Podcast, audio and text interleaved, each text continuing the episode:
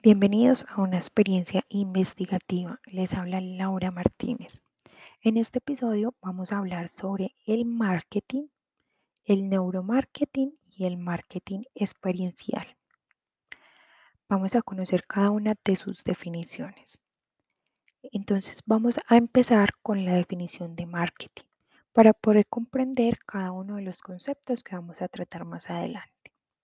El marketing consiste en conocer las necesidades del consumidor para satisfacerlas a través de productos y servicios con gran valor para el cliente. Por otro lado, tenemos que el neuromarketing se centra en el uso de técnicas neurocientíficas aplicadas al campo del marketing, de forma que se pueden analizar y comprender los comportamientos y las emociones del ser humano en el mercado. Investigando un poco, encontré que el ser humano es mayormente emocional y puede tomar decisiones en base a estímulos emocionales prioritariamente sobre los racionales. De esta forma se puede crear un recuerdo en la mente del consumidor para que lo pueda relacionar con la marca, basándonos en la emocionalidad. En medio de la investigación también encontré que el recuerdo que proporciona cada sentido tiene un grado diferente. Es decir, lo que olemos tiene un porcentaje de 35. Lo que saboreamos está en un 15%. Lo que vemos se caracteriza por un 5%.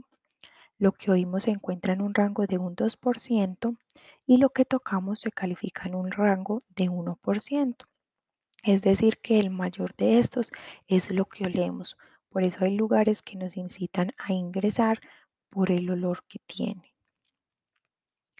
Yo no tenía en cuenta ni sabía que cada uno de nuestros sentidos se podía medir de esta manera. Y llegamos a la parte más importante en este momento, que es lo que les quiero contar que va ligada a mi investigación y de la cual les he hablado en los episodios anteriores. Resulta que encontré la nueva propuesta del marketing a la cual se le conoce como marketing de experiencia, el cual se centra en conseguir el beneficio del consumidor. Este se consigue por medio de una experiencia positiva. En este caso, debe existir un beneficio significativo para que el consumidor se pueda generar buena, o sea, pueda obtener una buena experiencia y así se pueda considerar el marketing experiencial donde la experiencia debe ser positiva como les indicaba y significativa para que la persona entre en un estado de satisfacción.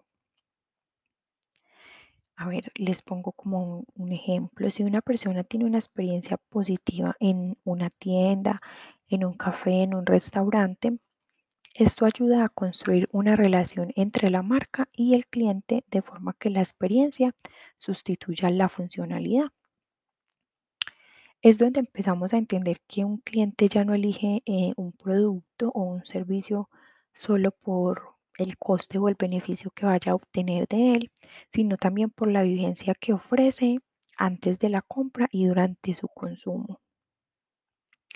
Les voy a poner un ejemplo de un café, eh, un café muy famoso que creo que todos conocemos, que es el Starbucks, donde la experiencia empieza con el simple hecho de entrar en sus establecimientos, donde los sentidos son atraídos, donde crean un recuerdo positivo y único relacionado a la marca.